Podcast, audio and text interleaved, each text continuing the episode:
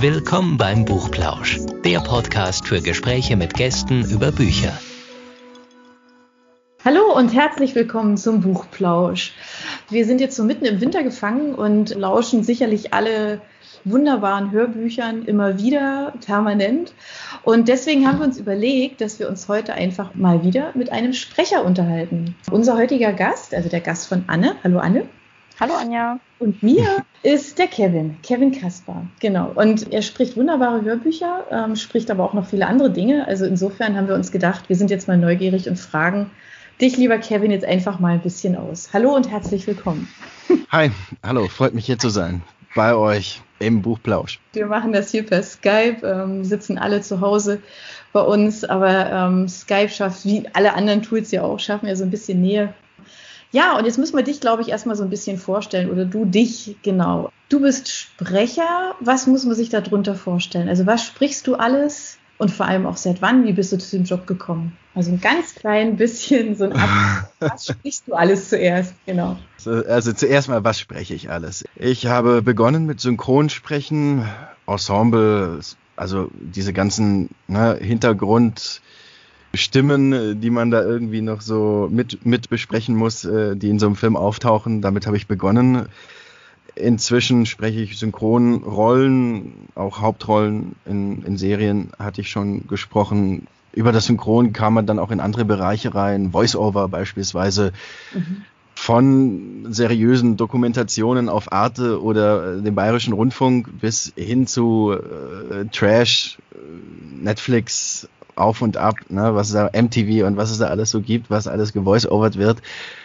Äh, ja, Hörbücher inzwischen sind Hörbücher so, so mein Hauptmarkt. Das hat auch mit meinem Standort Stuttgart zu tun, weil ich eben nicht mehr in Berlin lebe. Kann ich nicht mehr so viel synchron sprechen, leider. Ich pente noch ab und zu nach, nach äh, München, aber insgesamt äh, hat sich das bei mir auf die Hörbücher verlagert. Ansonsten spreche ich noch Games, Hörspiele, Zuletzt war ich als Werbestimme zu hören im Radio für einen deutschen Automobilhersteller. Okay.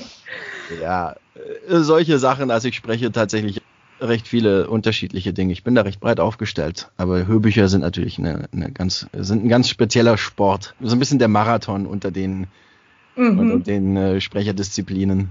Warum ist das denn schwieriger als andere Sachen?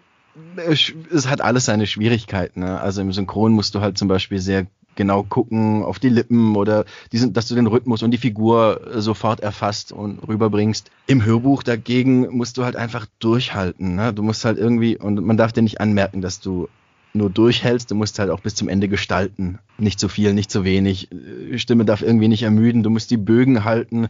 Gerade bei, bei den Schatten von Westminster, wir kommen wahrscheinlich gleich noch drauf zu sprechen, da hat man ja teilweise sechszeilige Sätze gehabt und so. Also das ist wirklich irre. Ja, man sollte sich vielleicht nicht allzu viele Fehler erlauben, irgendwie gucken, dass man im Fluss bleibt, ähm, sich Fehler aber auch verzeihen können und und äh, dann auch, wenn man in so einen Fluss reinkommt, den auch irgendwie mitnehmen können und vor allem Spaß haben bis zum Ende. Und das ist bei 13 Stunden Hörbuch nicht immer so einfach. Stimmt, das glaube ich, ja.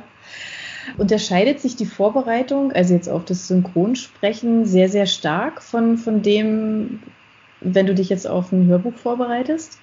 Mhm. Weil auch wenn die zwei Sachen ja sehr unterschiedlich sind, aber du hast ja gesagt, du sprichst ja auch Hauptrollen ähm, zum Beispiel, ähm, dann ist es ja schon auch, also auch sehr aufwendig einfach. Ne? Du musst den Film, die Charaktere, das musst du ja alles auch in- und auswendig können, oder? Es, es geht, also ähm, meine letzte Serienhauptrolle, über, das war in einer Miniserie, die Serie, die heißt äh, The New Nurses, das haben wir an, ich glaube, drei Tagen ja. aufgenommen. Also im, im Grunde so wie, wie unser Hörbuch. Ähm, bloß mit dem Unterschied, dass, äh, dass man beim Synchron keine Vorbereitung hat. Also man, man hat keinen Text vorab. Man kriegt den Text im Studio, man kriegt seine Takes quasi direkt vor den Latz geknallt und dann heißt es jetzt mach mal auf Bild. Man kann den natürlich den Take im O-Ton angucken, man darf ihn auch nochmal angucken, wenn man ihn noch nicht ganz äh, verstanden hat und dann muss man den drauf sprechen. Das ist schon eine ganz andere Arbeit, okay. aber ich finde sie, ich finde sie hilft mir. Also die Arbeit diese präzise Arbeit mit den, mit den Rollen und dieses sofort sich in Rollen hineindenken zu müssen, ich finde, mir hilft das gerade bei der Rollengestaltung bei den, bei den Hörbüchern. Mhm. Ja. Das merkt man auch total. Du sprichst die unterschiedlichen Stimmen im Hörbuch immer so anders, dass ich wirklich manchmal denke, das sind verschiedene Personen, die da reden.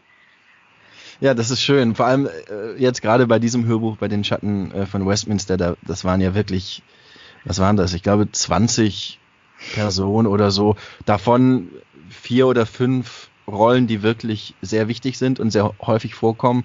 Und dann halt auch ganz viele kleine. Und wenn die dann irgendwie mal in so einer Szene zusammen rumwuseln, dann, dann wird es auch schnell unübersichtlich. Und dann ja, man muss da, man muss da für sich so die, so gucken, was ist verhältnismäßig. Also welche Rolle will ich jetzt wirklich komplett ausarbeiten und welche mhm. spiele ich nur so ein bisschen an. Da muss man einfach für sich so seinen Weg finden. Aber ich bin froh, wenn das, wenn das rüberkommt und wenn, wenn das anerkannt wird, dass ich mir wirklich für die Rollen auch, auch Mühe gebe. Ich finde, das hört man. Das sind ja jetzt so ganz verschiedene Sachen, die dir da beim, beim Sprechen unterkommen und die dir, die dir Spaß machen. Ähm, aber wie bist du eigentlich dazu gekommen? Also wie wird man einfach so, hast du das einfach beschlossen oder hast du erst irgendwie, keine Ahnung, hast was anderes gelernt, hast nebenher schon gesprochen? Wie war das bei dir der Weg? Ich habe 2010 mein Abitur gemacht und hatte eigentlich bis dahin so gar keinen Kontakt zu Theater, Schauspiel oder dem Sprechen auch als, als solchem. Ähm, ich war zwar Film interessiert, so, aber das, das war mhm. so das Einzige, äh, wofür ich so ein bisschen Interesse mitgebracht habe. Ansonsten war das für mich nicht so erste, die erste Idee, dass ich jetzt Sprecher werde. Äh, ich bin dann erstmal Polizeibeamter geworden. Ich habe dann 2010 meine Polizeiausbildung begonnen und 2015 als Polizeikommissar abgeschlossen. Und während dieses Studiums habe ich aber schon gemerkt, dass das nicht so ganz die Welt ist, die 100 Prozent so das abholt, was so an Potenzial in mir schlummert, also wo ich mich irgendwie gefühlt kreativ ähm, ausleben kann. Das war aber auch ein Prozess. Ich musste erst lernen, was ich nicht will, glaube ich. Ich musste mhm. erst sehen, was eigentlich nicht so das ist, wo ich mich 100% zu Hause fühle. Und dann während dieses Studiums in Villingen-Schwenningen, wirklich ein ziemlich dunkles Loch irgendwo in Baden-Württemberg. ähm, tut mir leid jetzt für alle, die vielleicht dort aus der Gegend kommen. Es gibt mit Sicherheit auch schöne Ecken dort. Ich habe sie bloß nicht gefunden habe ich da irgendwie gedacht, ich muss jetzt, ich muss mal was Kreatives irgendwie machen. Ich hatte irgendwie gar keinen so richtigen Bezug dazu, aber ich hatte schon das Gefühl, das ist es nicht. Und dann habe ich begonnen, mich zu informieren über Amateurtheatergruppen in äh, Stuttgart, weil ich aus der Stuttgarter Ecke komme.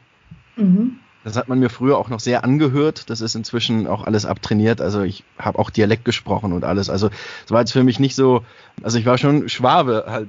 so, es war für mich jetzt nicht so, so direkt das, wo ich dachte, ah ja, okay, ich muss Sprecher werden oder ich muss, ich muss Schauspieler werden.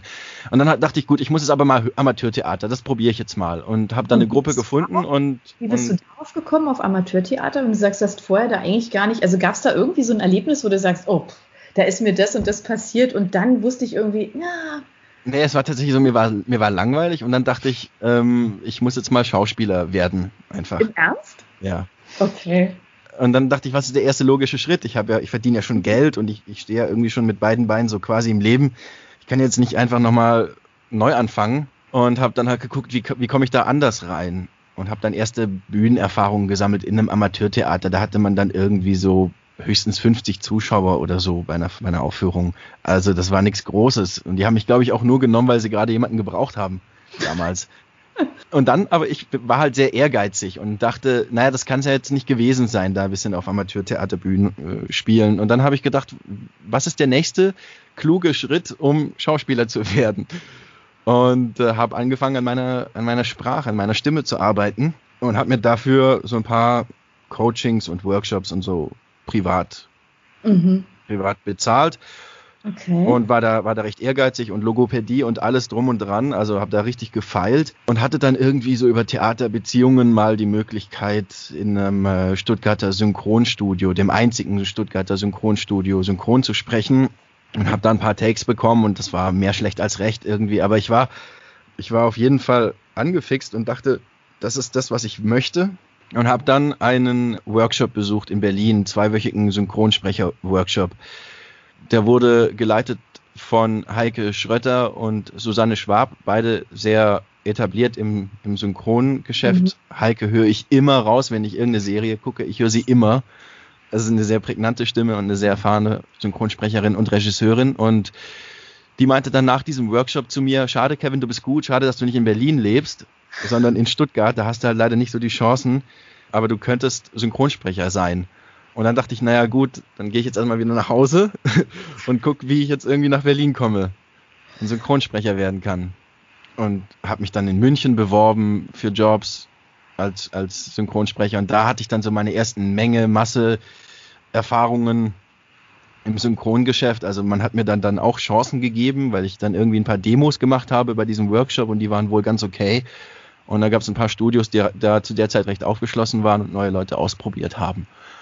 Und da konnte ich halt ein bisschen Erfahrung sammeln, aber auch noch keine richtigen Rollen oder so. Aber parallel auch schon so ein bisschen Voice-Over, ne? also schon so ein neues Terrain irgendwie für mich mhm. erobert. Irgendwann kam dann meine Tochter auf die Welt und ich war ja immer noch Polizeibeamter. Und, und dann konnte ich aber die Ach, Möglichkeit. Du hast das nebenher gemacht.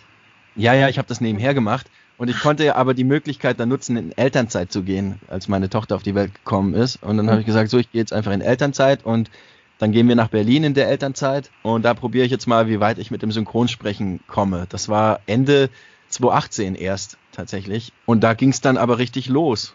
Also ich habe dann da auch irgendwie Castings bekommen, weil da kam ja auch so mit Netflix und, und Amazon Prime und so, die casten halt auch sehr gern neue Stimmen. Und davon habe ich profitiert und habe hab da ein paar coole Rollen ergattert. Nichtsdestotrotz hat sich meine Frau nicht wohlgefühlt in Berlin und rückblickend betrachtet geht es mir in Stuttgart jetzt auch wirklich besser. Also, weil mhm. das Leben besteht ja nicht nur aus dem Beruf. Ähm, da gehört ja noch viel anderes dazu. Der Beruf dort war natürlich toll und das Leben dort in, in Berlin. Ich will es nicht so vorgreifen, du hast bestimmt noch Fragen.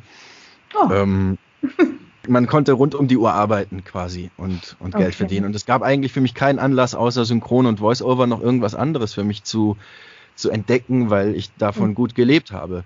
Und das, mhm. obwohl, und das, obwohl ich jetzt noch nicht der etablierteste Sprecher der Welt war. Mhm. So, weil da einfach gerade sehr, sehr viel los ist. Und zurück in Stuttgart dachte ich erstmal, naja, was mache ich denn jetzt? Ich habe in Berlin schon angefangen, hier und da ein paar Hörbücher zu sprechen, zu Hause, habe mich da so ein bisschen eingerichtet, aber äh, jetzt nicht wirklich mit der Ambition, das ähm, weiter zu betreiben, weil ich eigentlich mit Synchron ausgelastet war. Mhm. Und habe dann erst wieder hier in Stuttgart angefangen mit Hörbüchern, habe auch von Audible dann Aufträge bekommen und das lief dann auch ganz gut.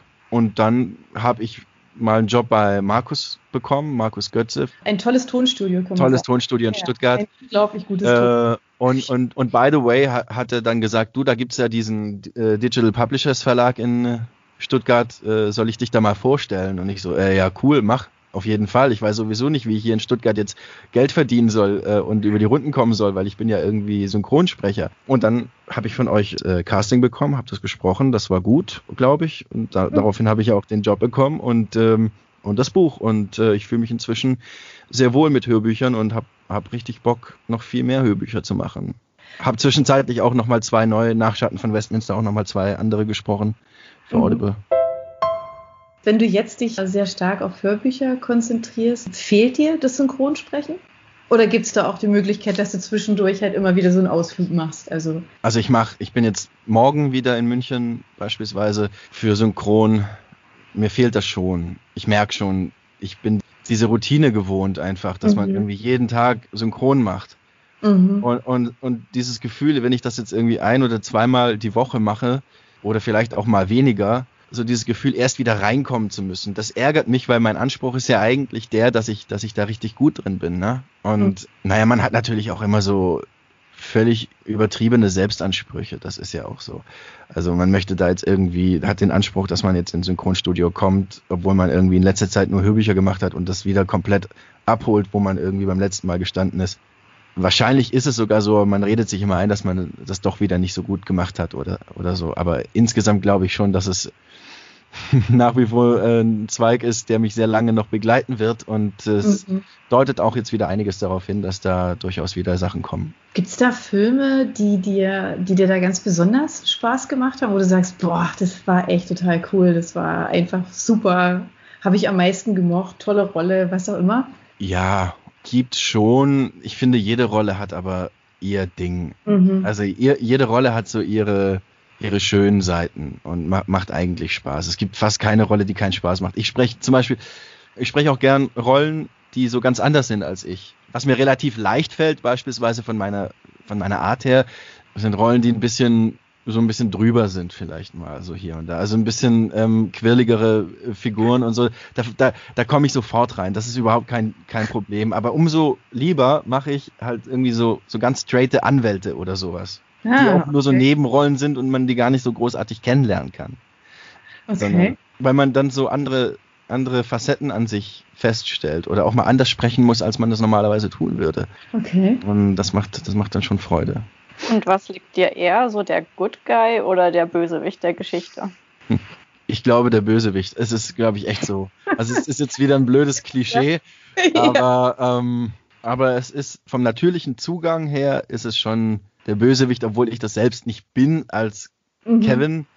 Aber die Bösewichte, die ich bisher gesprochen habe, das kann ich sagen, die gingen mir relativ leicht von der Hand einfach. Ich okay. habe aber, aber die Hauptrollen, die ich beispielsweise gesprochen habe, waren überhaupt keine Bösewichte. Es waren eher so, so ein bisschen so nerdigere Typen. Also Zum so e-, eher, also äh, bei The, The, New Nurses, da geht es um die 1950er Jahre in Dänemark, wo, wo zum ersten Mal männliche Krankenschwestern, die wurden auch so genannt, eingesetzt wurden, weil es einfach nicht genug Frauen mehr gab für den Beruf äh, oder für den Bedarf. Und dann hat man Männer eingesetzt und, und da habe ich eine der Hauptrollen gesprochen. Das ist eigentlich so ein ganz weicher, weicher Däne. Ne, so ein okay. ganz junger, weicher Däne, der halt irgendwie jetzt Krankenschwester ist. Oder Mary Happy, Whatever. Das war so eine Sitcom, die habe ich letztes Jahr um die Weihnachtszeit rum gesprochen. Der Brand Morin heißt, glaube ich, der Schauspieler, den ich da gesprochen habe. Der verkörpert halt auch so einen totalen Nerd. Mhm. Der ist halt irgendwie erfolgloser Musiker und möchte jetzt seine Freundin heiraten und die sind bei seinen Schwiegereltern über Weihnachten zu, zu Besuch und er möchte seiner Freundin einen Heiratsantrag machen über Weihnachten und äh, der Schwiegervater ist halt so ein erzkonservativer, harter Kerl, der irgendwie das nicht gut findet, dass seine Tochter jetzt irgendwie einen äh, erfolglosen Musiker heiraten soll. Das ist halt, ja, so ein bisschen, ja, so der, so der Nerd halt, so ein bisschen trottelig einfach. Mhm. Möchtest du denn eigentlich, also wenn du jetzt so an Synchronsprechen denkst, ist das so ein, so ein Ziel zum Beispiel, so die feste Stimme für einen großen Schauspieler zu werden? Das wäre schon schön. Ich, ich glaube aber, das ist, heutzutage, das ist heutzutage leider auch nicht mehr so. Also ich habe es ja vorhin gesagt von Netflix und, und ja. vor allem Netflix, die casten halt auch gern mal Rollen, die eigentlich schon fest besetzt sind, beispielsweise. Also so diese Kontinuität, die ist nicht mehr so sehr wie früher dass okay. man irgendwie gesagt hat, hey, die und die Rolle, Mensch, das hat doch der und der gesprochen, mhm. der macht das wieder. Sondern viele Aufnahmeleiter besetzen einfach und gucken gar nicht, wer hat denn schon gesprochen. Weil, weil das ist heutzutage auch viel Fließbandarbeit geworden. Und äh, da bräuchte man vielleicht eine Agentur oder so, die mhm. da dahinter ist. Oder halt mal irgendwie den großen Kinofilm, wo mhm. der dabei war und äh, ach, das ist der. Also du brauchst halt auch einen bekannten Schauspieler, ja. an den man sich erinnert als Schauspieler.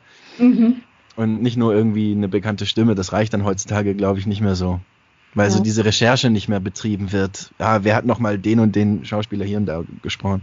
Okay. Aber klar, wäre wär natürlich, wär natürlich schön. Würde mich mhm. freuen. Ich, ich finde es ich find sowieso, dass so zum Ende einer Arbeit im Synchron man schon sehr mit der Rolle verwachsen ist. Mhm. Das hätte ich dich jetzt gerade gefragt. Das wahrscheinlich ist mal so ein bisschen, bisschen traurig, auch wenn es vorbei ist, oder? Ja, auf jeden Fall. Mhm. Weil es ist, glaube ich, so eine sehr intensive kurze Zeit. Ne? Wenn du sagst, in drei Tagen ist dann vielleicht sowas auch fertig, aber dann sind diese drei Tage ja einfach auch wirklich, wirklich intensiv. Ja? Mhm, ja. Finde ich schon, ja. Heieiei. Naja, also wenn man da so im Ausblick ähm, ist, gibt es denn was, wo du sagen würdest, oh, das würde ich echt gerne machen? Da hätte ich richtig Bock drauf. Hast du noch so, so Ziele, Wünsche, mhm. außer noch mehr Synchronsprechen, aber gibt es da irgendwas, wo so eine Nee, auch noch mehr Hörbuch sprechen. Also ich mhm. generell noch mehr äh, sprechen in vielen Bereichen. Ich würde gern endlich mal, ich habe schon so viel Voice-Over für Dokumentationen gesprochen, ich würde auch gern mal irgendwie den Kommentar sprechen. Also in, in so einer ganz ruhigen, weiß ich nicht, einer Tierdoku oder sowas. Mhm. So, wo es einfach um, weiß nicht, Eidechsen geht oder keine Ahnung, irgendwas ganz Ruhiges. okay. Und so ganz sachlich mhm. und ruhig. Äh, so dieses Kultursprechen. Mhm. ähm, ja, genau. Ich habe ich hab manchmal so das Gefühl, als Quereinsteiger trägt man irgendwie sein Leben lang dieses Laster mit sich, dass man, oder diese Last mit sich gefühlt, dass man das nie akademisch gelernt hat, dieses Sprechen. Echt? Ist es so? Ist, ist nicht so, aber es ist rein subjektiv. Mhm. Die reine, die reine Eigen, Eigenwahrnehmung, so also meinst, Dämonen, die man so halt mit sich trägt. Mhm. Aber meinst, das stimmt natürlich gar nicht. Wenn man also nicht an der Hochschule für ne, gelernt hat oder also oder studiert hat ja. oder Schauspielausbildung hat. Ja, ja man, man denkt dann immer, ach guck mal, Mensch, wie schön die anderen doch sprechen. Also gerade gerade bei so Dokus oder sowas, ne? bei solchen Dokus, das ist jetzt schon sehr spezifisch auf diesen Bereich äh, mhm. gemeint. Ich finde zum Beispiel, es gibt ja im Hörbuchbereich wahnsinnig viele Quereinsteiger, mhm. äh, die das richtig toll machen. Mhm. Und auch im Synchronbereich gibt es immer mehr Quereinsteiger, die teilweise aus irgendwelchen Fanszenen, Anime-Fanszenen oder so kommen oder die Musiker sind eigentlich gelernt mhm. oder weiß nicht, aus irgendeiner journalistischen Richtung oder so und da irgendwie so, ein, so einen Quereinstieg äh, geschafft haben. Gibt es inzwischen schon einige. Hast du da auch einen Lieblingssprecher oder bringt dich die Frage jetzt in ein moralisches Dilemma? Mm, ich habe im Bereich der Hörbücher einen Sprecher, den ich sehr, sehr gerne höre. Simon Jäger mhm. ist meines Erachtens, weil, ja. weil ich finde, dass er das schafft, immer ein Buch zu erzählen, äh, als würde er es erzählen einfach. Also mhm. es, es wirkt so, klar ist da auch wahnsinnig viel Technik dabei, aber es wirkt so untechnisch bei ihm. Es wirkt so, mhm. so beiläufig irgendwie. Ja, als, so aber, als ob er gerade aufge, aufgestanden ist aus dem Bett und so, jetzt, ich erzähle dir jetzt mal was. Aber die Stimme ist natürlich da, klar. Aber so, so Junge, ich erzähle jetzt mal eine Geschichte. So habe ich bei dem immer ein bisschen den Eindruck. Und deshalb höre ich ihm wahnsinnig gern zu. Mhm. Das ist so, so, ein bisschen vorbildlich für das, was ich gern irgendwo, wo ich gern mal hinkäme. Okay. Ja, also kann ich, kann ich nachfühlen. Ja. Also das ist wirklich ist eine, eine tolle Stimme, gar keine Frage. Aber ich glaube tatsächlich, dass es so ein Bereich ist, der, also gerade Hörbuchsprecher ist einfach unheimlich spannend, eben weil das so ganz unterschiedliche Menschen machen mit unterschiedlichem Background. Und ich Fall. finde gerade das Quereinsteigen finde ich total spannend. Weil die Krux ist ja, wenn, wenn du, das hört man, finde ich, schon auch raus, wenn zum Beispiel, wenn du äh, mehrere Leute von einer Hochschule hast, dann hörst mhm. du das hörst du. Weil, du. weil die alle den gleichen, die, die gleiche Art haben. Das ja? hörst du. Und Auf jeden du, Fall, kann ich komplett. Dann passt es halt einmal. Aber dann, weißt also das ist so, das ist so schade, finde ich. Und das finde ja. ich gerade dieses spannende, also durch so Quereinsteiger, ja, weil jeder eben wirklich sein ganz Persönliches mitbringt. Dieses ganz Besondere, wo du Stimmen auch einfach unheimlich gut erkennst und unterscheiden kannst. Also ich finde das. Absolut. Ja, also da gehe ich komplett mit. Ja, spannend. Ja, wir hoffen natürlich, dass du noch ganz viele Hörbücher machst, ist ja ganz klar. Ja, ich auch, ich liebe das. Keine Frage. Ich liebe das. Ähm, wir verfolgen dich auch gerne ähm, beim Synchronsprechen. Du kannst uns gerne noch mal so ein, zwei Filme nennen, äh, dass wir die halt einfach auch verlinken können auf unserer Seite. Wir haben jetzt schon so ein bisschen über, über Wünsche und Ziele gesprochen, aber du hast ja immer so neben, nebenher so erwähnt, dass du ja eigentlich noch einen anderen Job hast. Machst ja. du den noch? Also arbeitest du noch als Kommissar? Oberkommissar, bitte. Oberkommissar. Ja, wer, wer hätte das? Nein, nein, nein. Quatsch, natürlich. Das ist ähm, ein kleiner Scherz am Rande. Es ist mir tatsächlich überhaupt nicht wichtig. Äh, ich bin aktuell noch auf 50% Teilzeit bis Ende, Ende Februar. Und ab Ende Februar nehme ich den Rest meiner Elternzeit. Das sind mhm. noch anderthalb Jahre. Und was danach passiert, wird sich zeigen. Mhm. Und ich hoffe, es wird sich zeigen, dass ich danach kein ähm, Beamter mehr bin. Bei allen Privilegien, die man als Beamter vor allem in der heutigen Zeit hat. Es ist, es ist nicht mein, mein Leben. Es ist nicht mhm. so wie die Kunst. Die Kunst ist halt, ist halt nochmal was anderes. Mhm. Auch wenn es nicht dein Leben ist, wie muss man sich das denn so vorstellen? Also dein Job, was machst du da als Oberkommissar? Also ich habe ja schon gesagt, ich bin auf 50 Prozent mhm. Teilzeit. Das bedeutet, ja. ich werde, ich, ich, ich mache keine Ermittlungsarbeit oder ähnliches. Ah, okay. Das könnte man schon auch auf Teilzeit machen. Aber das ist natürlich äh, bei den Kolleginnen und Kollegen nicht so gern gesehen, wenn da jetzt jemand irgendwie so mit so halb, halbzeitig irgendwie mhm. mitermittelt.